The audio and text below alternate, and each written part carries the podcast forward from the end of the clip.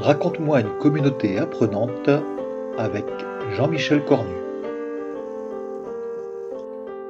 Pour qu'une communauté apprenante fonctionne, il faut des règles et il faut que ces règles soient acceptées. Alors il faut ni trop ni trop peu de règles. D'ailleurs, la particularité pour que ces règles soient efficaces lorsque par exemple il arrive des tensions dans le groupe, c'est qu'elles d'abord elles soient explicites. Alors il existe des règles implicites comme la politesse par exemple, mais souvent ben, quand on ne les a pas données de façon explicite, on va avoir une difficulté, c'est que certains peuvent dire ben non finalement euh, euh, c'est pas la règle qu'on s'est fixée, même si par exemple dans le cas de la politesse c'est normalement une règle que tout le monde devrait respecter en théorie.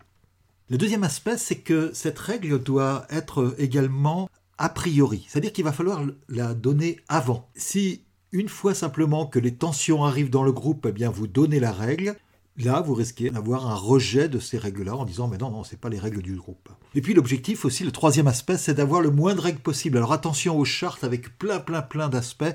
Vous savez que personne ne lira votre charte et donc il vaut mieux, au contraire, avoir le moins de règles possible puisque tout le monde participe à beaucoup de communautés, de groupes différents et donc il faut faire attention à ce que, à pas multiplier les, les règles. Il vaut mieux quelque chose de très simple. Alors il se trouve qu'il y a une règle qui est particulièrement efficace. C'est presque la mère de toutes les autres règles. C'est la Alors regardons-la un peu plus précisément. On peut la traduire de plein de façons différentes. Par exemple en anglais, on parle de benevolence, c'est la bienfaisance. Bon, ça c'est un aspect particulier. Mais surtout, on parle aussi de kindness, ce qui serait l'équivalent aussi de la gentillesse. C'est une version proactive de la bienveillance. C'est-à-dire que là, on va essayer de faire vraiment les choses pour l'autre. Alors que le goodwill, la bonne volonté, ça va être plutôt une règle réactive les personnes qui sont dans vos communautés ne sont pas forcément toutes actives. Par contre, si elles agissent à un moment donné, on peut leur demander d'être réactives de façon bienveillante. Qu'est-ce que ça veut dire? Eh bien, ça veut dire déjà avec un jugement, en faisant attention au jugement que l'on fait. D'abord, il y a des jugements de fait et des jugements de personnes. Et donc, on va essayer d'éviter, puisqu'on euh, a tous besoin de juger euh, qu'est-ce qui peut être bon pour nous ou mauvais pour nous, mais c'est un peu une sorte de fainéantise de dire, bah, tiens, finalement, telle personne a fait quelque chose qui est a priori mauvais pour moi, et donc je vais considérer que la personne est mauvaise, comme ça, hop, je, l'éloigne de moi et je la mets dehors, et donc euh, finalement, eh bien, je vais finir par mettre tout le monde dehors, d'ailleurs y compris moi-même, si ça se trouve. Alors, Finalement, eh bien, pour arriver à avoir une bienveillance qui fonctionne bien, ça veut dire d'abord pas de jugement a priori il y a un vrai piège. On réfléchit très très rapidement et souvent on réfléchit de façon binaire, c'est-à-dire c'est vrai ou c'est faux, c'est bien ou c'est mal. C'est d'ailleurs Aristote qui nous a expliqué que si s'il a été vrai, eh bien alors l'autre est faux.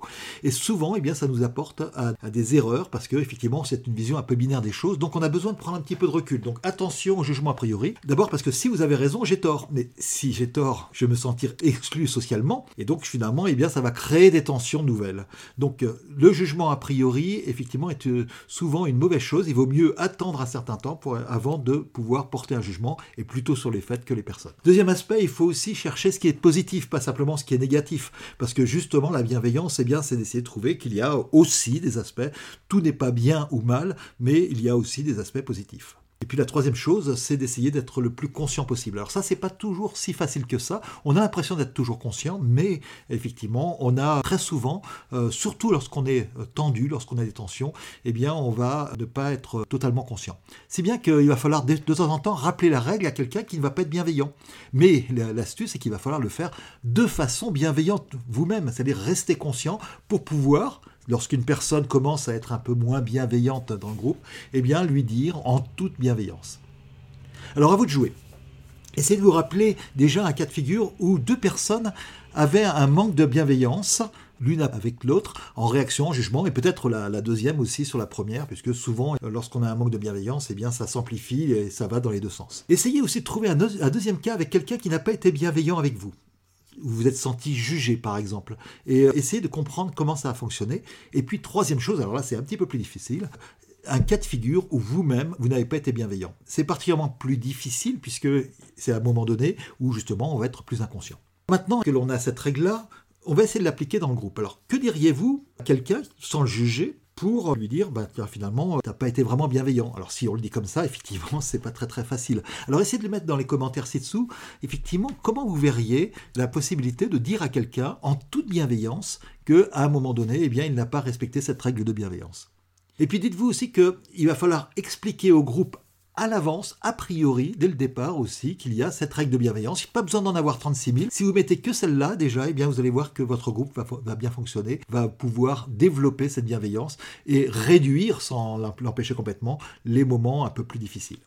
Alors pour en savoir plus, je vous propose de télécharger le guide de l'animateur, une heure par semaine pour animer une grande communauté. Et puis je vous donne rendez-vous la semaine prochaine pour un nouveau Raconte-moi une communauté apprenante.